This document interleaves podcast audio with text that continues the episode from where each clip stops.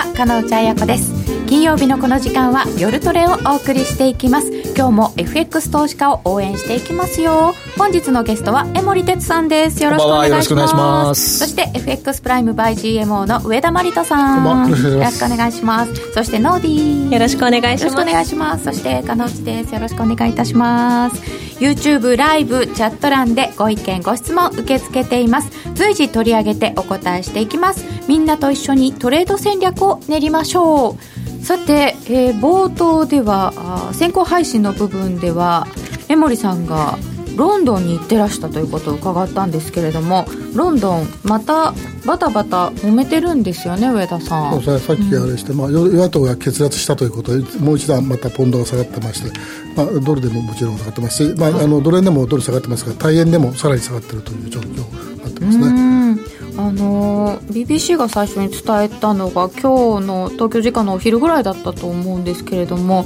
まあ、決裂っていうことですから結構な話ではありますよね、ね、まあでもまあある意味予想はされてたことなんでもうそもそもまとまるんだったらとっくの昔まとまってますからもうそれはないでしょう。あとはメイさんがあと6月に退陣の時期を決めて、はい、まあ、その後誰がどうやるのかというところですよね、えー、ジョンソンさんが出るって言ってるみたいですけど、えーあのあの髪型がちょっとおとなしくなりましたけどね。ということでポンド下がってましてポンド円が今139円68銭ぐらい。ポンドドルで1.275ぐらい。えドル円も109円55銭ぐらいにちょっと円高方向ユーロ円で122円36銭近辺となっております。今日もいろんなお話伺ってまいります。それでは今夜も夜トレ進めてまいりましょう。この番組は真面目に FX、FX プライム by GMO の提供でお送りいたします。お聞きの放送は、ラジオ日経です。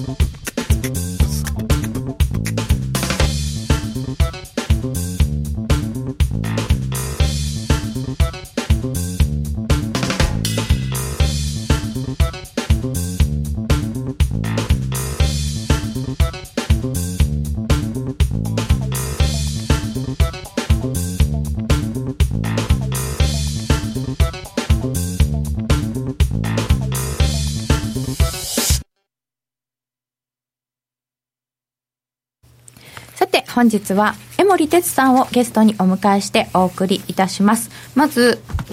今日もたくさん資料を作ってきていただいたので伺っていきたいと思いますけれども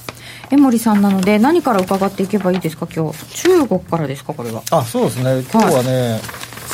まあ、何枚かねちょっと資料用意したんですけどね、はい、まあ、やっぱりあの米中通商協議がねちょっといろいろ話としては、ね、急にね出てきてねまあ、あれ10連休でね、いい気分でね、終わろうかなっていう時にね、ねやってくれましたねっていうね。どういうタイミングの測り方をしたのか。えー、もうなんか、ああ、なんかちょっと。タイミングで持ってきましたね、あれね。口の悪いこと言いそうになっちゃった、何を。ね 最後にね。最後にね。何もなかったね、みたいな感じで、こう、穏やかにつまんないね、くらいのことをね、言いながら済むのかなって思ったらびっくりでしたね。あんなになんか警戒した、フラッシュクラッシュ的なものはなくて、まあ良かったんですけど。まあでも私みたいにほとんど毎日会社やってますからようやくなんかちょっと動いてよかったです まあ逆に 疲れた顔。確かにあの中で毎日会社行ったら疲れますね、あ、んまりね動いてなかったですよね。全然動いてないから本当6日になって初めてねあれですからね。最後に行った甲斐があったという感じになったかもしれませんが、大変だけど FX の人にとってはなんかこう、うん、お動いた動いたっていうタイミングではありましたもんね。うん。でそこで動いたんですけれどまず中国がこれでどどんな影響を受けるのかというか、もともと景気どうなってんのっていう話ですよね、うん、これもまあなかなか難しいんですけどね、うん、あのまあ、3月までのデータがちょっといいようなね、はい、ちょっと回復したような話がやっぱり出てたんですけど、3月そうでしたね、ね、でちょっと留意させていただいたのは、まず最初があの中国の輸出入動向ってことで、うん。まあ、これあの、輸出と輸入のですね、えー、パーセンテージで見て、前年比で、前年同月比か、だそれをちょっと滑らかにするので、6か月平均してるんですね。うん、で、青が輸出で、えーと、緑が輸入なんですよ。で、まあ、こういう状況だってことなんですが、まあ、結局簡単に言うと、まあ、右側の方を見ていただくとね、まあ、両方とも下にずーんと落ちてきてると。なんか、まあ、減ってますよね、まあ、当たり前なんですけど。ちょっと戻ったって言っても、6か月平均とかにしちゃうと、そうそうそう影響ないぐらいないんですよね。で、下の方にちょっと字でね、書かせていただいてるんですが、先にちょっと括弧の中を見ると、3月の数字が、まあ、輸出が良かったんですよね、はい、前年同月比で14.2%でですね、なんだこれはと、うん、まあ、これで結構、これ、そんなに影響ないんじゃないかと。いうなね、雰囲気も出てきた。まあ、しかしながらですね、これあの3月の輸入のちょっと括弧の中見ていただくと、実は7.6%減だったんですよね。輸入は減ってた、まあ、アメリカからの大豆とか、そうやっぱりそのいろんな意味で、その内需もちょっときついんじゃないかっていうね、解釈がまあ本来はできるはずだったのが、あまりそこはまあフォーカスされなかったと、で4月の数字が出てきたら、今度は逆に輸入がちょっと増えて、今度輸出が減っちゃったと。ああやっぱり減っちゃったんですね。やっぱ減っちゃったねっていう、やっぱり雰囲気になってきたなというところはまず一つありますよね。うん、4月の経済指標、まあ、直近で出てきたところを見ると、あの小売が小売とかね、航空業生産とか。ね、うん、まあ、一応あの、中国の,、ね、あの経済指標っていうのはご案内の通り、そり、前年同月比で見ると、一応プラスなんですよ、一応だからその拡大してますよってことなんだけれども、今までのそのペースから見ると、少しずつ鈍化してるじゃないですか、伸び幅が。うん、確かに。ね、だその辺をこをどう解釈するかっていうのがね、一つあって、まあ、これが前年同期比でマイ、同月比でマイナスになっちゃったって言ったらね、これも大変ですよ。それだってねまだまだ、ね、伸びるはずの国？そうそうそう。うん。なのでね。でこれが、まあ、でなんでこれユーロ人民元と並んでるんですか？これね面白いでしょ、うん、ただつけただけなんですけどね。ただねこれ何が言いたいかっていうと、はい、あのユーロ人民元とこの輸出入の動向っていうのは、まあ、結構連動してるんですよねなんかね。そうそうっぽく見えますね、なんとなくね、でまあ、あのよく言われるのがそのヨーロッパから中国への輸出っていうのをよく言われるじゃないですか、はい、でちょっと中国が落ちるとヨーロッパの景気が悪くなって、えー、ユーロが売られるみたいなね。もうだってドイツが。ドイツとかね、まあ、そういう解釈って、まあ、一応その、まあ、若干後付け的かもしれないんだけれども、まあ、そういう解釈もできるので、まあ、私はこういうユーロ人民元のクロスをね、まあ、よく見たりしてるんですようん。まあ、今、たまたまちょっと人民元が、ね、下がってますから。下がってますよね、まあ、あのどの通貨で売っても、まあ、収益は多分出るんだろうけれども。はうん、ええーと、人民元もそろそろ防衛ラインですかねっていただいてますけど、7っていうところですかね。ね7に来ちゃうと、ちょっと介入するかなみたいな話もありますけど、ちょっと放置してるような感じもありますよね。ね下がるのを容認してる。まあ、容認までいくと強い強いニュアンスなんですけども、あのこの状態でほっとこうという感じはありますよね。うん、えーおそらくまあちょっとこう話ずれますけども、あの前は米中、前もそうなんですけど、テーブルの下で手に握ったと思うんですけど、思いのか中国が悪いんで、まあ、トランプさん、強気に出て、手を振りほどいたというところではないんですかね。あ一旦こうちょっとね、握ったかに見えてたのに、握ってたんでしょうけど、ボンみたいな。ボンみたいな。ああ、やられちゃったっていうことで、中国側もちょっとええという感じですよね。だって恋人だと思ってたのにとかで、ね、裏切られた。裏切られたと。で、えー、もう一つこれが中国の貿易収支ですね、うん、まあ、貿易収支はあの少しこれちょっと拡大期停滞期ってことでねこれいろいろこうちょっとチャート区切ってるんですけどね、まあ、直近のところでいうとこれ2018年ぐらいから少しこう貿易収支も改善してきて、はい、あいいなーって感じだったのが、まあ、どうも1月2月かの数字あたりがおかしくなってきてちょっとやっぱりこう幅がね、えー、小さくなってる感じがありますよね。まあ、少しこれはあの、まあ、中国側からすれば、はい、対アメリカでは少し減ってるじゃないかと、まあ、言いやすいことではあるんだろうけれども、うん、まあ、そんなのはね、アメリカからすればね、まだ黒字じゃないかと、対米ではね、という話を多分してくるだろうからね、うん、まあ、なかなかね、この辺りは、まあ、あんまりこう、中国側からしたらそんなに楽観できるような内容ではないのかなと。まあ、ただやっぱり、まあ、さっきのチャート見ていただいても分かるように、パイがね、はい、もう劇的に減ってきちゃってるんで、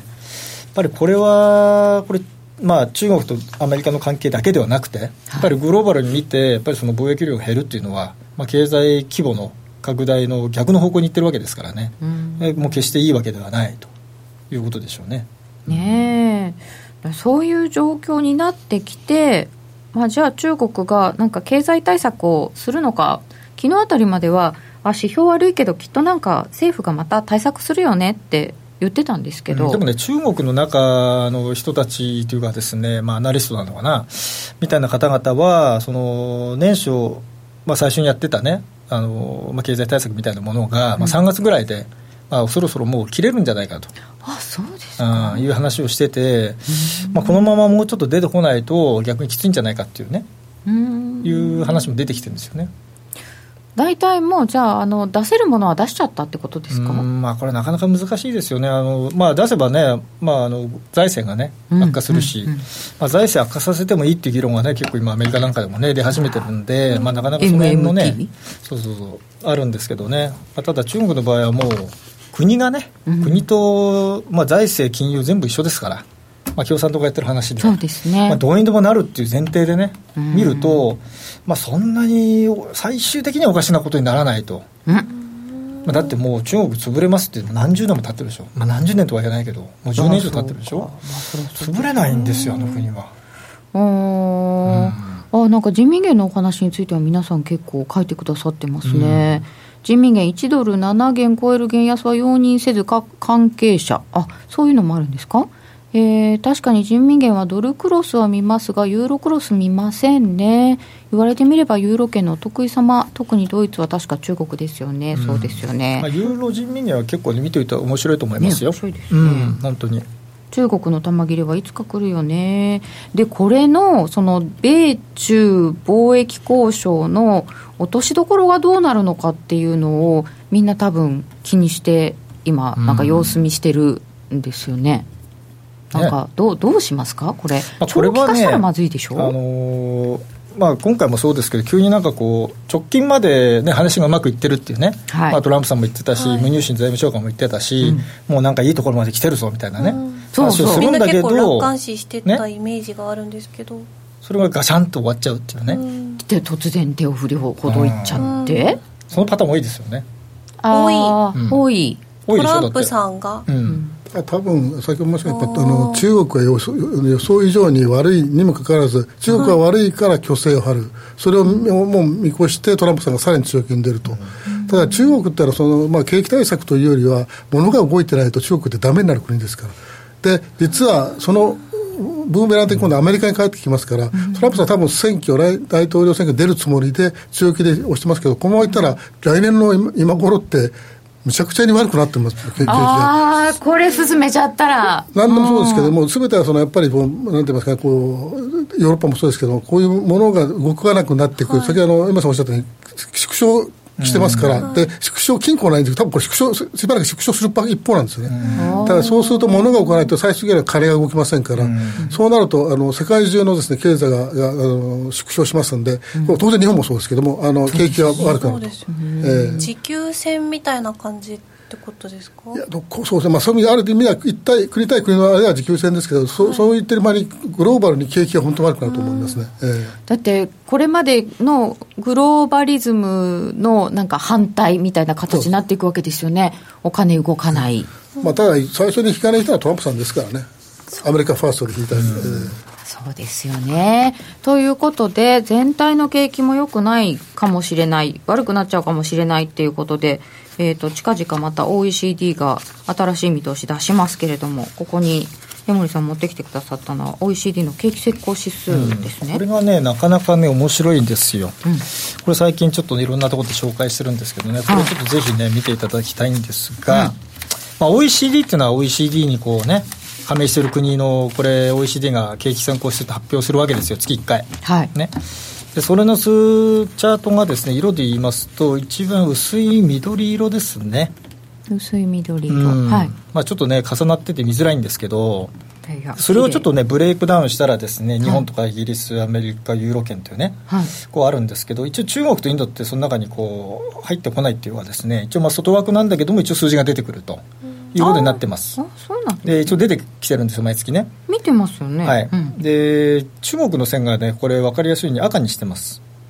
ちょっと貯金でクイって上がったんですまずそこよりもね、まず最初にね、はい、この赤い線が他の線に比べて、どういうふうに動いてるか。ああ、はい。先に動いてるでしょ。例えばピークとかねボトムとかあ本当だ先行指標なんだ。実はね中国がですね一番先行指標になってるっていうね。え？びっくりでしょ？世界の景気の？そう。先取り？先取り。ええ。これ意外でしょ？ちょっと意外でした、ね、でこれを見ていくと、はい、その先進国中心に見ていくと、うん、まあ、どうなのかなってなるんだけれどもその前に中国が先にね、まあ、悪くなったり良くなったりしてると、うん、で今回実はこれあの2018年にこう景気が、まあ、私これ OECD の景気先行指数でいうと2000確かね2017年の12月にピークアウトしてるんですよ。ピークつけてるんですよ、はいはい、それよりも結構早くもう3、4か月前に、実は中国の OECD 景気先行指数がピークアウトしてる。だこれを知ってれば、例えばその2018年の1月、まあ、2月から株価下がったじゃないですか、はい。まあそこはあの例えば雇用統計の数字が強すぎて利上げがあるから、それで株が落ちたみたいな、ね、説明、当時してましたけれども、これを見てると、もっとまあ前にですね、もしかしたらそういう動きがあるかなっていう、なんとなくこう、まあ、警戒的なね、はい。えー、見方ができたのかなと。いうことは一つありますね。でもう一つは今回そのまさに今金内さんおっしゃったようにこの赤い線がそこからですねピクッとこう上にね、はい、上がってきた。上がってますよ。1月が結果的にこれボトムになってて2月3月とわずかながらプラスになってるんですよ、うん、ただねこれはね注意しなきゃいけないのは毎月改定されるんですよね。そう結構変わりますよね。改定される。ので果たしてこれ出てる数字がそのままいくのかどうかっていう問題がまず一つあります。実際ね。そっか。そこはちょっと冷静に見ていかなきゃいけないんで、ただ、あのー、今の時点ではこう1月から2月かえかえ、少し改善して、2月から3月も改善していると。いうのが実態になっている。じゃあ、これを見てですね、これで世界景気があと数か月後に底落ちして戻るのかなと。思えるかどうかって、これなかなか難しいですよね、今ね。心理的にここに貼るの超きついですよね。ね。貼るの。貼るっていうか、良くなる方に。だってあの身近な日本でいうと、はい悪くなりそうですよね。そうですね。まああのいわゆるファンダメンタルズの中で、まあ大きく広い意味でのファンダメンタルと政治的な情勢、国際情勢これが大きく変わってますよね。そうですね。1月2月、ね、今月特に4月5月になって、で、ね、これは意外にやっぱり世界経済と大きいと思うんで、うん、ちょっとまだ楽観できないというかむしろ私はこの曲が騙しのように、うん、うん、だこのそれがねちょっとまた逆に下にね。ちょうどさっき言ったらこれはね結構悲惨ですよ逆に。上田さんとかと話してたようにその中国とかアメリカの問題っていうのがものすごいこう長期化した時にこのピョコってめちゃくちゃ嘘になりそうな感じがこれまで見てますもんね。騙しっぽいのはありますね。そっちにありますよね。ありますよね。2015年とかねそれに、その改定をするから、この指標は、情報修正とか下方修正とか続くから、すごいどうでもいいんですけど、日本、こんないい雰囲気の時期ありましたっけ？ねえ、うん、そうね。先行指数だけが先行したのかな？この先行指数ってね、これ実はすごくいろんな材料が入ってて、はい、株価も入ってるんですよ、実は。なので、これを見ておくのが実は一番いいっていうね。私は実は思ってるんですよ。うん。他の景気指標を見るよりもこれ一本見とくぐらいでもいいぐらい。OECD 景気先行指数大事、うん、大事。でこれを使ってもっといろいろ私実は分析してて、はい、メルマガとか、ね、セミナーでご紹介してるんですけどねそれ見るとね景気が今何合目かっていうのはものすごく簡単に分かる。あそうなんですか。で今そうそう状況が。で今言うとその、まあ、山登りで言えば、まあ、10合目が頂上だとすれば、はい、大体もう9合目。今。うん9合目ぐらい。登ってて9合目なんですか？9合目ぐらい。あともうちょっとで本当に終わるまあ要はその景気が一巡するってことですね悪いところから良くなってピーク来てピークから降りてきてまた戻るっていうね。あそうか悪く良くなってる最中だよってことではなくて、うん、一旦そのもうピークアウトしちゃってるんですよ。うん、景気が一巡するところのもう最後の局面なんで本来そこでは過去のパターンでいうと株価は結構下がって終わるというのがそうですパターンなので、ここまで上がったってことですよね、うん、まだそれが今回戻ったじゃないですか株価アメリカ中心に。これがね騙しではないかなと私は思ったんですね逆にね。高値を取ってきましたからね、これおかしいんですよ、それはあちこちでも伺うような気がしますが、ねえー、でこれ各国の景気はまあこうこういう動きなんですけど。あともう一個ちょっと言うとですね、はい、インドちょっと見てください、緑色のインド。インド。だけ違う格好してますよね。本当だ。だね、これはね、やっぱりね、インド株を買った方がいいっていうね、うん、次はインドってやつですか、うん、でもね、実際、リーマンショックの後、うん、あのどの株価指数が一番パフォーマンスいいかって、アメリカよりインドが一番いいんですよ。はい、インドが圧倒的に。いい。ああのすごい勢いのアメリカよりもいい。よりもいいリーマンショック後。うん。うん、で僕はあのセミナーで、い、や株買うんだったらインドの方がいいですよって話を、ね、ずっとしてたんですけどね、まあ、その通りになってる。株。だってこれからのほら人口動態とかね生産年齢人口から言うともちろんピアガードしてるしインドは2035年40年ぐらいかな、はい、あとまだ20年ぐらいは楽しめる。若年層が多いので三角形ですよね、ちゃんと。だから結構インドの投資っていうのは面白いかもしれないですよ。今からでも間に合うんだろうかってコメントむしろ今からやった方がいいですよ。なんか横から見たらコブラみたいな感じでうん。コブラそれ立ち上がるみたいな、うん、あ鎌首でもまあ長期ですよね。長期長期長期。足元はなんか選挙あったりとかなんかしてそんなの気にしてたらね投資できないからね。長期は長期はトレーディングは別ですよで、うん、今、インドのお話出たんですけど、うん、ここでちょっと寄り道していいですか、中東情勢も後ほど聞きたいっていただいてるんですけど、私もこれは江守さんに聞かなきゃいけないだろうと思ってて、ね、今、ちょっと危なくないですか、怖くないですか？んですよね。江森さんが今日一で厳しい顔してますよ。ああ。私だって今日その話だと思ってましたもんあと原油と。まあ、実はね、私あの、あんまりこれ、メディアで言わない方がいいのかもしれないですけど、あの経済産業省ってあるじゃないですか、はい、経済産業省の中にあの資源エネルギー庁ってあるんですよね。はい。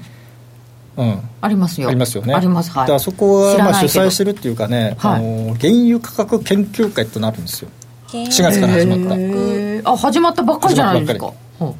実は私そこの委員なんですよ。ああそうなんですか、うん、日本で10人ぐらいしかいない。委員の一人なんですよ私。ええ実は。じゃあなんかで第1回目4月にやりましてで私がその一番最初にプレゼンテーションしたんですよ、えー、まあ、原油市場どうなってますか。あそうなんですか。で昨日一昨日ねあのロシアの人ロシア人が来て話してくれたうん。うん。で第1回目の時にねあのイランの説明をしてくれくださった方がいて、はい、これはねものすごい勉強になりましたね。結構ねイランのこと知らないね。イラン。ああイランで洪水あったの知ってます？ああ一応知ってるかも。ああそう。3月19日にね。はいなんかニュースを読む係だからね、とかね。うん。あと食料自給率が8割とかね。ええー、高い。高い。結構ねそのなんだろう制裁が効かないんじゃないかって議論があるわけですよ。ああなるほどね。アメリカが一生懸命制裁してますけど、ねはい、え厳しい厳しいって言ってますけどね、うん、だけどもう意外に持つんじゃないかとかね。うん。で国民もね意外にこれ暴動をしてないんですよ、まあ、結構その政府とかに対しては、えー、不満があるんですけどね、はい、ただまあそれをちゃぶ台返しというか、まあ、ひっくり返すぐらいのことをやったところでもう自分たち別にハッピーにならないだろうっていうふうにもうね、まあ諦めちゃってね。うん。いやでもなんかアメリカ空母を送っちゃうし、でもね、今、アメリカはまあお金もないし、戦争できる状態じゃないし、もう、流行りじゃないでしょ、戦争やるっていうのは。いや、そうなんですよ、だけどトランプさんがわざわざ戦争は望んでいないとかって、いうこと自体がおかしくないですか？でもね、実際いろいろ調べていくと、やっぱりそのアメリカ内部でも今、もちろんその対中強硬派とかね、うん、まあ、対外的に強硬派の人がほとんどなんだけれども、うん、結構これあの、トランプ大統領を、その強硬派の人たちが今回、その空母を送るだとか、その対イラン制裁を、うん、えー、さらに引き締めていくっていうね、ことを納得させるのに結構苦労してしてるんですよね。でまあ、今その一応表向きに舵取ってるのはボルトンさんじゃないですか、で、まあ、ポンペオ国務長官とね、まあ、2人がまあ両巨頭ですよ。あの辺がこわもてですよね。こわもてでねでガンガンやってて、まあ、トランプさんをなんとかねもうそんなね弱腰しちゃだめだと。でもう今、それでなんとかね、えトランプさんが叱咤激励されてるんですか？トランプ氏は、だって、あの結局、その海外派兵、うん、軍隊を撤退の方だから、はい、あまあそうですよね。でこれはあの、まあ、今、トランプさんがやってる政策っていうのは、表向きはその反オバマじゃないですか、うん、全部ね、オバマキャンもなしだとか、はい、もう減税やるとか、もう全然違うことやってるわけですよ、ただ、その海外派兵あののその撤収、うん、これについては全く同じなんですよね。で多分これはそのオバマだとかトランプだとかじゃなくてアメリカそのものの戦略なんですよ。おそらく。大統領が誰とか党がどうだとかじゃなくてもう海外に今出てるのは一回撤収だと、うん、うん、アメリカの国として。国として。でそのアメリカのその関与をできるだけ停滞さあの低下させるというのはおそらく国の戦略としてあるんだと思います、だそこはそのトランプ違うじゃないかとかじゃなくてもう彼は変な話ね、表向きは大統領だけど、まあ、操り人形だからね。えー、うんだって国は別に大統領一人で動かしてるわけじゃないから。まあ確かに。アメリカもその、米中のやつもなんか、ね、中の議会の人たちが違う意見を言ってるとかありますもんね。まあ、もっと言うとね、まあ、ちょっとメディアではちょっと言いづらいんでね、言いませんけどね、まあ、いろいろあるわけですよ、ね、だそういう動きなので、そこをやっぱりこうフロントでやってる担当者がね、はい、結構今、その苦労してやってるんだけど、これはでもね、イラクの例もあるじゃないですか。結局何もないのにやっちゃってね、うん、何も出てこなくて、それは何だったのっていうね、うん、たくさんやっぱりね亡くなられた方も出てきてでそれをまたもう一回やるのかって。これはねなかなかアメリカの国としても正当化するの難しいと思いますよ。今のこの時代に。でもなんかサウジの石油施設がなんか破壊されちゃったりしてるんでしょ？ドローンでとか言ってましたっけ、ね、ドローンでとかね。あれもね多分イランのどっかの関係の人たちが多分やってるんだろうと思われてますけどね、うん、言われてますけどね、うん、アメリカ全体がだから北朝鮮と仲良くしようとしたり中国とちょっと仲良くしようとしたりしてるのはアジアでのそのコスト削減を狙ってることで、だから日本も買いの外ではないんですよね。アメリカはやっぱり負担負担がやっぱりすごいわけで、それを日本に負担させるのも一つのあれですけども、うん、北朝鮮とかの緊張を緩和することによって、アメリカ軍自体のコスト削減も狙ってるわけで、あのそもそもそれもう一つのその前にですね、今あのアメリカの実際にですね、あの戦場に行こうなんて人は少数派ですからね。勇ましく戦おうなんていうのは、だからまあそれもあるってそういうバックグラウンドあるんでで多分戦争はないと思いますよ。ね、平和を望んでまあ、それはそうなんだけど、もうコスト削減だったりするわけですね。極端な話ですね、あのトランプさんの発言だけ聞いてれば、じゃあ、北朝鮮、ピンピンピンで終われるはずじゃないですか、そうそうはしないでじゃないですかね。そう北朝鮮もなんなんか変だしっていうことになると、本当にそのアメリカ、そんなにいろんなところに向けて戦ってられるのかっていうぐらい、あっちこっちになってるじゃないですか、今。ちょっとそれはどうなのかなと思ってたんですが、そうすると、中東情勢については、なんか緊迫化とかってニュース伝わってくるんですけど、そんなに？そんなにはね、もう両者ともできない。気にしなくてもだから、まあ、イランも表向きはね、まあ、アメリカに批判するけれども、うん、まあ、やっぱりできるだけその長期化させて、まあ、なあなあで持っていって、まあ、核開発も、まあ、すれば何か言われるしね、まあ、するかもしれないみたいなこと言いながらね、多分まあ引っ張っていくしかないし、うん。まあ、あとはその原油をやっぱり輸出しないとお金も入ってこないんでね、まあ、そこの抜け道どういう形でやるのかとかね。うん。トルコなんかがね、小さんさっきおっしゃったよう。に、オバマさんがもう世界の決済やめましたって下ろしたん。で、今、今もう一回、やっぱりやりますのないですよね。ないですね。そこについてはオバマ否定しない。しないしない、一切出てこないでしょそこについては。そうです、ね、オバマさんって名前はねああ、本当、何でもかんでもオバマさんがこうだったからって言ってますけどね。ここについては全く出てこない。で、原油が62ドルぐらい WTI で、どうですか、これ？まあ、なんかチャートなんか見るとね、ちょっと上に行きたがってるのかなって思うんだけれども、うん、あのちょうど今度19日かな、うん、あのサウジとかロシアとか集まって、一回、その6月の OPEC 総会の前の、まあ、プレミーティングみたいなのちょっとやるんですよ。まあ、今のその原油需給、はい、世界の原油需給がどうなってるのかっていう、それをちょっと一応話し合いをして、まあ、こうですよねって一応コンセンサス取って、それをまあ6月の総会に持ち込むっていうね、一応そういう手立てになってるので、19日、まあ、ですからちょうど週末ですよね、はい、日曜日なんで、まあ、そこで少しあの材料が出てくる可能性がある、まあ、つまりそのイランとかベネズエラとか、まあ、少しこう原油生産が減ってるところ、うんうん、そこの補填をどうするんだとか、うん、まあ、実際その、さらに減産な、まあ、彼らが減産になった場合に、じゃあ誰がそこをね、えー、カバーするんだとか、でロシアがね、結局ね、はい。昨日一昨日よく分かったんですけどね、はい、今ほら OPEC プラスって入ってるじゃないですか。入ってますよね、うん、あれのね理由はね言っちゃっていいのかどうか分かんないんだけど聞きます。もうねなんていうのかな。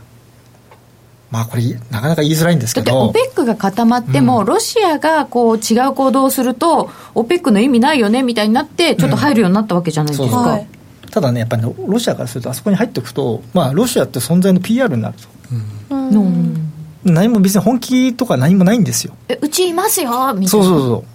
うでねなんかね影響をちょっと与えてるような雰囲気を醸し出すっていう。雰囲気だけですか、うん、雰囲気だ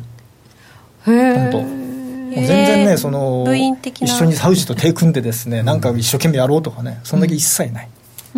あもう全く。なかっただから流れじゃないですか需給が逼迫した時にちょっと前に出ると3歩前にそういう感じなんでしょうかね。でね面白い話面白いというかですねあのルーブルじゃないですかロシアの通貨って、はい、でまあいろんな国日本もそうですけど輸出したらその自国通貨でじゃあどうなるのかっていうね。日本だと輸出した円安がいいっていうのあるじゃないですか、うん、ロシアは原油を輸出するじゃないですか、はい、まあ、ドルで売ってルーブルでもらうじゃないですか、はい、まあ、ルーブル最後換算しますよね、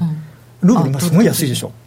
ああそうですか、ね、ルーブル建ての原油価格って実はあの2008年に WTI 原油が147ドルまで上がった時のルーブル建ての原油価格よりも今のルーブル建ての方がね全然高い。実は、原油価格半分以下なの。ドル建ては。はということでロシアはもう全然ダブルあの原油価格がね50ドルでももうもう全然 OK ですよ。あそうかルーブル安だから。そうなんですよなんか原油安くなってるとロシア大変だよねとか思ってたんですけど、全然そんなことない。ルーブルねハッピーなんですよ。無理してね減産する必要はないんだけど一応入っといてなんかわさわさやっといて ちょっと存在感を出しつつ、うん、影響力も出し入れしながらねやるっていうね。でもサウジってやっぱりドルで売ってて結構きついんですよ。サウジはきついって言いますよね。80ドルぐらいがその財政均衡レベルだっていうね、まあ、下手したら90だっていう人もいるから。ここはね全く立場が違ってここをねこうこうするのはかなり難しいと思います。そうですね、実は。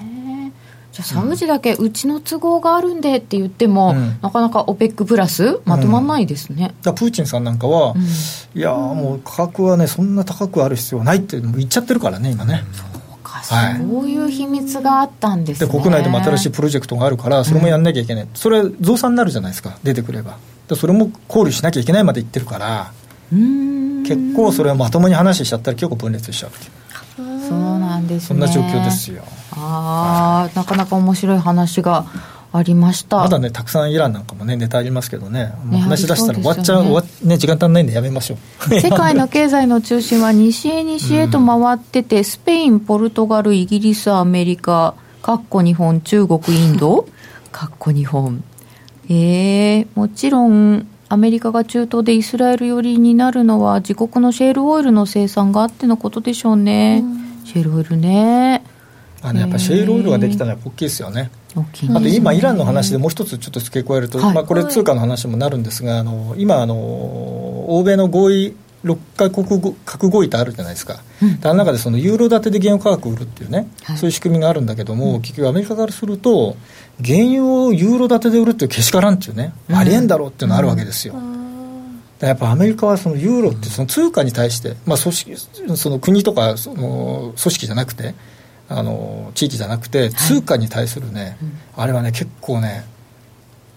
何かしらやっぱ考えあると思いますだってあのその原油をユーロ建てっていう話が出た時あたりって、アメリカのドル基軸通貨の地位が危なくなるんじゃないのっていう話をしましたよね。でもしかしてユーロ変わるの、うん、って全然そうならなかったですけど、うん、でも今今日のまあ確か日経新聞に出てたと思いますけど、はい、外貨準備のね、うん、ドルがしを占めるその比率がねもう今61%ぐらいまで落ちてきててもう数年前がもう64とかだったのが落ちてきてるとかね。ああいうの見るとねアメリカは結構、ね、危機感を持ってると思いますよ。そうですか、上田さん、やっぱり基軸通貨であるっていうことって、アメリカにとってはすごく大きなプラスいやそれはあのもうもや基軸通貨じゃないと思いますよ。だから単なるその一つのですねあのその流動性の中で一番あのどうかという、まあ、子供じみた私は発想だと思いますよ。そういう意味では大事だと思います。ただあの変な話ですけどもあの彼らが考えていることって、まあ、特にトランプさんはあの中国はその前に出るのは気に食わないとそういうあれですよね。だからやっぱりアメリカが前に出てすべて物でも何でも戦闘対策が進まるという中でのあれですから。ただ彼はあのどこの国が外貨準備どれだけ持つかというのはあまり気にしてないんじゃないかなと、それからまあユーロのその外貨準備がまあ増えてるんですけどあれはまあやっぱりユーロ危機の時にあのヨーロッパ危機の時結構ですね、ギリシャが、思いっきり皆さん減らしましたからね、その分、徐々に増やしてるんで、このレベルだとどっちもないんで、で、今、安定的にあんまり動かないじゃないですか、そしたら余計このポートリオ組みやすいということだけなんで、多分ヨーロッパの人の方が、ヨーロユーロをですね、その増やしていくとしたら冷静にやってますけど、アメリカはそれほどあの冷静に考えてるわけじゃないと思いますけど、ね、確かに一回すごく減らしたのを戻してるっていうところはあるんですね。ああ、なるほど。えー、トランプ大統領、米中貿易摩擦、中東の問題、株安起こすの前提で FRB の利上げ止めてたんだろうかね。うん、アメリカの話はこの後伺っていきたいと思います。それではここでお知らせです。約定力で選ぶなら FX プライム by GMO。レートが大きく滑って負けてしまった、システムダウンで決済できず損失が出た、などのご経験がある方は、ぜひ FX プライム by GMO のご利用を検討してください。FX プライム by GMO では数多くの勝ち組トレーダーが認める約定力と強靭な FX サーバーで安心してお取引いただけます。現在 FX プライム by GMO のホームページでは勝ち組トレーダーのインタビュー記事を公開中。勝ち組たちの取引手法を学びたいという方は、ぜひ真面目に FX で検索を。株式会社 FX プライムバイ GMO は関東財務局長金賞第259号の金融商品取引業者です。当社で取り扱う商品は価格の変動等により投資額以上の損失が発生することがあります。取引開始にあたっては、契約締結前交付書面を熟読、ご理解いただいた上で、ご自身の判断にてお願いいたします。詳しくは、契約締結前交付書面等をお読みください。お聞きの放送は、ラジオ日経です。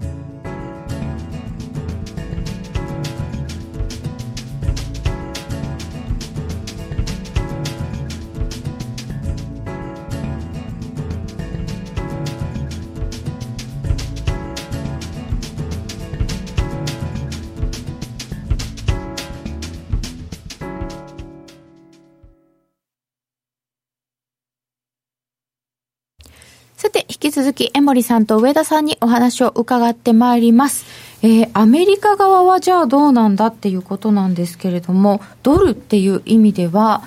えー、ドル円で見てるとあんまりよくわかんないんですけど、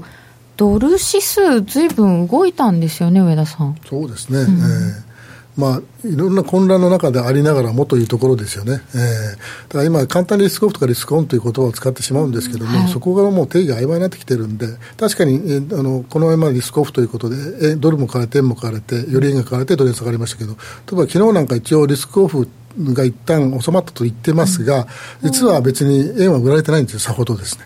あそうですね、ユーロも売られて、ポンドも売られてるわけですから、でそういう意味でいきますとあの、リスクオンにはなってないという、その中でのそのドドル指数を持ってくるわけですから、正直こう比べるって言いますかね、その対象というものがですね、何なんだという私は思って、最近、正直言って、あまりその重きを置いてないんですけどね。あ、えー、そうなんですね、えー、私自身はですね、えー。どこと見るかですね。そうですね。だからそうなりますと、そのドル指数がどうかだといって、このこのドルの動きがっていうのは、なかなか予測しがたくなっているという感じしますけどね。えー、もうそれぞれに立場が違っちゃってるからってことですか、ね、そうです。そこはやっぱり、そこにやっぱり先ほど申し上げた、やっぱ政治的要素がちょっと絡みすぎちゃって、うんえー、そこにその今その、前申し上げましたけど、ほとんどのそのトレーディングがですね、まあ、AI で行われているんで、まあ、一説によると75とか85とか言ってますからね、うん、そうなりますと、その指数自体に意味あるかというのは、若干今、最近疑問に思っている状況ですね。なるほど。で、そのドル円はそれほど動いてないんだよねって言われてて、この間の株安なんかの時に、まあ、一般的なリスクオフだったら、109円割れないんだねっていう気がしたんですけど、うんねえー、ただ、まあ、112円、3円がであったことを考えるならば、ただ、まあ、時系列がすごく長いんですよ、1円幅ので、あれですで今回も、まあ、今日あの110円台つけたときに、まあ、本当にみんなほっとしたようにすぐ売りましたからね、あの多分あの中国のあの話が出なくても多分売られたと思うんですよね。あの中国はそのアメリカとトークに興味がないという今日見出しが出ましたけれども、あのまあそういう意味でいきますと、なんかこう、居心地がいいというよりは興味がないというのが正解じゃないですかね。興味がない。ドル円に関してはですね。あ売りそびれた人が110円いったやった売っとこうとかですらない。実に関して言えばあのそんなにあの売る必要もないし、売る必要もないし、でこのところ、まあ、確かに円ショート、えっと、先々週が増えてますけども、はい、そ規模が違いますね、昔とですね、そのなんとか慌ててぶった切るような、あのね、売り方をする人もいるし、まあ、もうちょっと様子見てようかという感じになりますから、で一方で、まあ、あの東京市場だけに限れば、実需の買いはやっぱり根強いですね。輸入産であと出てきますね、えー、このところやっぱりあの五等日中心にやっぱり中身は必ず不足ですからね、えー、あそうなんですね。なかなか珍しい実は珍しいことですけどなかその中身って不足のイメージがすごくあるんですけど、そんなにそのいつもいつも不足というわけじゃないんですけどこのところはずっとなんとか不足ですねやっぱり。珍しいぐらいに中根不足、ね、ああってことはもう本当にだから不足が続くという意味でね、はい、実需さんの東京市場では出てくるという。強いんですね。それが終わるとシーンとしてですねまたヨーロッパを待つという10 時ぐらいちょっと動いただけ。で、え今日今日110円の滞空時間って数秒だと思います本当に短いですよね、うん。10時ぐらいに一旦つけた。そうですね、まあ、その下がってまあ、下がっては下がって止まったんですけど、その例のその見出しでですね、はい、あのチャイナがノインとしてトークですか、これなんか中国国営メディアが、中国はもはやアメリカとの交渉に興味がないと報道したって伝わってるんですけど、うん、なんだそれって思いましたけど。うんえー、で、これで売られたけども、別にこれがなくても。多分まあ、まあ、あのそのでなまあ、1分、2分で下がりましたけど、そんな早くはないでしょうけど、やっぱり結局はこのレベル来てたんだなと思いますけどね、えー、ミドル、まあ、そういってもまだ100円のミドルですからね。そうですね、えー、えー、現在で109円の60銭ぐらいということになってます。えー、江森さんはアメリカについては気にしてるのはどのあたりですか？もともと住宅の数字をねやっぱりずっと見てたんですけどね、はい、まあ、昨日発表になってたあの住宅着工系のちょっと良くなっちゃったんでね。ね、うん、あれって感じなんですけどね、まあ、やっぱり定員金利が少し下がってきたんでねおそらく、まあ、少しまた買おうかっていう人がね出てきてるきてる可能性はあるのかなっていうのはあるんですけどね、うん、まあ、ただ別にその極端に改善し始めたってわけではないので、まあ、ここはまだもうちょっと要ウォッチかなと思いますけどね、うん、住宅はあの NAHB の住宅市場指数が割と先行指標じゃないですか、うん、よかったでしたっけね。あれがちょっといいんですよね、うん。なので、そんなに悪くもなんないのかなと思ったんですけど、まあ、金利がやっぱりちょっと下がってるのが、うん、下支えになってるでしょうね。金利下がってますよね。ねうん、もう2.25が見えてきたという。いや、すごいですよね。うんやっぱり世界のね、やっぱり、ね、やっぱね、マネーの動きっていうか、そう投資家のそのフローを見てると、うん、もう今年はもうずっと株売ってるんですよね。株売りみんな最近言ってるのに、アメリカの株だけ上がってるっていうね、よくわからん動きになってるわけですよ。世界的には株から債券なんです、ね、そうそう。債券やっぱ買ってるから金利が上がってないっていう側面も多分あると思うんですよね。やっぱりアメリカの債券にいっちゃいますよね、うん、安全資産っていう意味だと、まあ、いっちゃいますよね。まあやっぱり先進国の中で一番利利まあ、利回りがね、まあ、まだ残ってますから。高いですからね、うん、そうですね何のかんの言いながらですね。30年債でも2.8とかね、えー、すごい下がったって言って。2.8ってでもねこれないのに等しいですよ。30年でね30年も置いとくんですよあれはないのかなっていうね。でも10年債も下がって2%あってなんか日本に置いといたらないからなみたいな。でもでもこんだけ金利が低いのってちょっとおかしいんじゃないかなと思っちゃうんですけどでも発想転換で、はい、この前いつか私申し上げたんですけどもうインフレないんですよ、うん、ああそうだそうだね。あのかつてインフレというものがあったと、うん、もう知らないと先ほどの AI の話も前も申し上げましたけどかかつて為替ディーラーという職業があった。今はもうない。それと一緒で。すっごい変わってるってことですよね。だから何をもってするかというと、やっぱり結局、金利って本本来ならば、金融政策から来るわけですから、絶対的なものはその、今、なんか相対的な流れ、景気循環の流れの中でぐるぐるぐる回ってるんで、そそれにもう追随していますから、一国だけ突出して、特に先進国はありえなくなっちゃったんです。でゼロが普通になっちゃったんです。そんなゼロが普通。アメリカは景気がいいから、まあ、それこそあの、ね、10年まで2.37とか8ですか今ちょっとついてるけどアメリカだけ、あでもここが突出してもっと上がるとかそういうわけではないんですね、あ金利がちょっと変わっちゃったんだな30年も置いておいたらもう死んでるかも。そしてその資産は国庫にインフレ終了。ああそうなのか。もしかしたら私の場合確実に死んでますからね、うん、30年90歳超えますからね全然人生100年みたいな感じだから。まだまだ生きてるかもしれないけどモーティーは生きてるでしょうけどもインフレとか昭和かよって言われるのか。えー、えー、そっか。そんな状況ですけど、でもあのアメリカ景気はまあいい？雇用はいい？っていうのを聞きますよね。そうですよね。もう完全雇用の状態、うん、どんだけついてるかというところですよね。だからもう雇用統計って全然動かないんですけど、雇これ、アメリカの求人数を持ってきていただいてます、ね、まあ、いろんなの皆さんね、もう見てるんであれですけど、はい、求人数ってあんまり見てないと思うんですけどね、うん、まあ、求人数ちょっと持ってきたんですけど、これが実は数字上は昨年2018年の11月に一応ピークアウトしてるっていうか、はい、ピークアウトって言い方が正しいかどうかまだわからないんだけれども、はい、一応ピークはそうなってると。じゃあなんで減ってるのかって、これ、なかなか分析難しいんですが、その企業は、まあ、なんだろう、ミスマッチ的なね、まあ、こういう人がいないからもう求人出さないとかね、うん、してる可能性はもしかしたらあるのかもしれないんだけれども、まあ、いずれにしてもその数字上一応減ってますと。いうことなので、これをどう解釈するかっていうのはね、ちょっとまあ一つ、まあ、皆さんで考えましょうってことでね、ちょっと持ってきたんですよね。えー結構やっぱテクノロジーのあの進化って大きいですけど、まあ、先ほどちょっと番組前にその大卒の就職率、今日出てましたけどね、実は私は今年ぐらい一番かと思ったら、あの去年がのが良かった良かったというか高かったんですよ、ね、国内大卒、えー、そうですね。あの山下と同じでうちの子供もこう新社会人になったんですけど売れて市場でよかったねという話で終わったんですけど、うん、多分だから来年今の 4, 4年生それからはちょっときつくなってきて今の3年生はあのまあ、今、もう3年生までにもこれから今やってますからね、ね。今の2年生、1年。生、1年生、2年生はちょっときつくなってくるかなという感じしますけど、ね、全く私も同じ意見ですね。え本当ですか、息子と娘にはね、もう中学生ぐらいの時から、まあ、高校生ぐらいの時から、君たちの時はね、多分一番いいぞと。ラッキー。ね、いつも、まあ、ラッキーだって。よかったねっていう話、まあ、それだけなんですけどね、うん、結局やっぱりそういう感じになってきましたよね。えだでも世の中的には今まだ人手不足人手不足言ってますよねあでもなんか正社員みたいな雇用の仕方が本当になんかなくなった中でなんてこうパラパラした人手不足はあるけど、うん、なんか長く欲しい人がなくなってる？なくなってるみたいなイメージありあります、まあ、本当に AI が取って変わるかどうかは別にして、はい、AI が取って変わるという幻想かもしれませんけどそこにみんなが頭いってますから、うん、むしろなんて言いますか今の大学生が就職するような職業がだのあの求人がだんだん減っていくんじゃないかという私のイメージそれは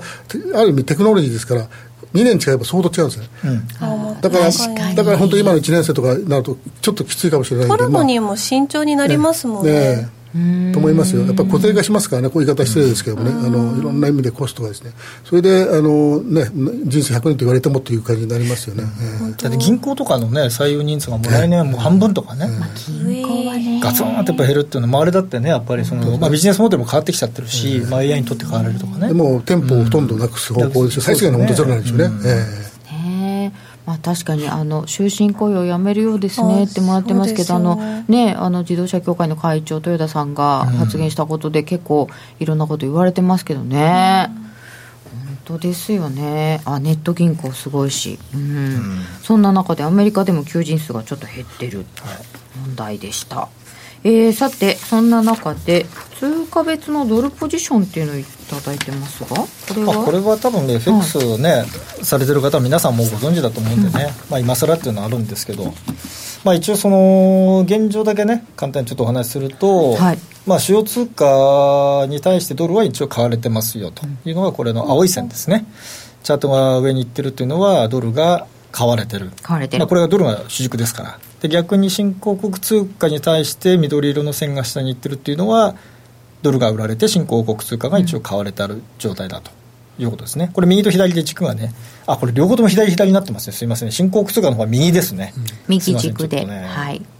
間違えました、すみません。はい、なので、これはあの今年特に入ってからね、すごく顕著になってて、やっぱりそのリスクオンになってきた、株が上がってきた、じゃあドル買おう、で新興国株も買おうっていうのがね、今年のテーマだったんですよね、年初から。年初そう言ってましたよ。でやっぱりそのフローっていうのは、やっぱりまあ、じりじりとこうやっぱ入ってきてて、まあ、新興国通貨買って、そこの国の株買うみたいなね、動きになって、でもね、今ね、新興通貨あの新興国株指数、はい、MSCI とかの、はい、これがね、劇的に下がってるんですね。劇的に用意すればよかったな。ものすごく落ちてる。うん、ずっと下がってる。なんで？やっぱ売られてるんでしょうね。いやだって新興国通貨も全体で私分かんないんですけどなんか韓国ウォンとかだからちょっと特殊なのかもしれないんですけど、うん、えらい下がってて下がってるのもあるねはい、なんかちょっと気になるちょっと株の方はその MSCI 新興国株指数はもう劇的に今も下がり始めてるんで、はい、この動きを見るとねちょっとなんか危ないんじゃないかなっていうね。今日私はやっぱりちょっとしてますね。でもインドは買いたい。インドは買いたい。まあ、長長期なんで、長期ね、通貨の問題キャッシュじゃないんで、あの株を買うという感覚でそのためにはあのインドが必要だという、あのルピー必要だというですかね。なるほど。まあ、私もあの今一番心配したのは、またトルコがきな臭くなってきてるんで、あの選挙のね、あれですよね、あれで、で、まあ、いろいろそれで対応してますけども、まあ、な何度も何度もありながらもあの、まあ、個人投資家のですね、まあ、FX でのポジションはさほど減らないんですけどもさすがにというところもあってあの、うん、あんまり減ってないんですね。さほど減ってませんね、うん、えー、ただまあ本当ピークから見たらかなり減ってますよ、ただあの思う思ったほど減ってはいないという。トルコリラは今どんな感じになってるかというと5月の9日が一番安くて17円の40銭台ぐらいだったんですけど、うん、トルコリラ円、まあ、ちょびっと戻ったかな、うん、まあ、だから15円台見てますからね、そういう意味でいきますと、個人投資家が見たらまだまだ買えるという。やっぱりロングに型もうもう。傾いてますね、傾いてますね、えー、あとメキシコペソもそうですね、まあ、あのランドなんかも何度もこのクラッシュがあったんで、ランドの関しても慎重だったんですけど、やっぱり今年になって、比較的、まあ、安定というかおかしいんですけど、クラッシュがなくなったんで、ランドも増えてますね、ポジションでもそっか、ショートでも取ってもったら、とんでもないスワップ払わなきゃいけない、スワップ払わなきゃいけないから、ないですもんね。うんでも足元、ちょっと気になるかなっていう動きですね。そうですね長い目で見てインドの成長を買うみたいなのと、うん、またちょっと足元の動き株も違いますし通貨もちょっと違う、ところはありますね。うん、えー、そして、えー、じゃあちょっとそれぞれの通貨で伺っていきたいと思いますけれども、えー、江森さんドル円っていくらぐらいの水準を見てますか？今109円の60銭ぐらい、ね、難しい質問したらダメですよ。ドル円が一番難しいんじゃない？これをねいきなり聞くのがえ？ドル円が一番難しい、まあね。まあまあ、いろんなその考え方あると思うんですけど、はい、僕はやっぱねドル円はもう常に売りたいっていう人なんですよ。基本円高でしか見てないんで、まあ、そうですよね。そうですね。上がらない通貨だと思ってるからドル円は。え今年この後？今年後半、うん、やっぱり円高方向で見てらっしゃいます、うん。うんまあ、8月が危ないかなと思ってますね。今年はいろんな意味で。うん。まあ、これからあの国内、特にあの、まあ、外交もそうなんですけどね、国内の政治が相当動くんで、これから。まあ今日もね、菅さんがね、はい、あの野党のその内閣不信任案出せば、まあ、これはあの、ね、衆院解散の理由になりますっていうね、まあ、とんでもない発言ですよね、これね、ある種ね。脅しですね。ちゃうのか。逆に僕、まあ、脅しでもあるんだけども、僕はやっぱりね、もともとその、これもうずっと前からお話してるのは、もう基本的に安倍内閣は解散ありき、うん、消費増税、まあ、再延期、下手したら凍結ありきでもう動いてるんで、まあ、それのタイミングをどの理由にするかっていうのはね、うん、まあ、一応表向きはあのリーマンショック級のものをね、景気悪化になればっていうのは一応表向きに一応出してたけれども、今ここでそういう話を出してきたってことは、まあ、菅さんからしたらしめしめですよね。うん、うん。まあ、そうなるとやっぱり一回そこはやっぱりドル円は上に行くっていうね、まあ、株も一回上に持っていくっていう,、まあ、1月ぐらいまではね。その後がね大変だと思うね。その後中身がないから。うん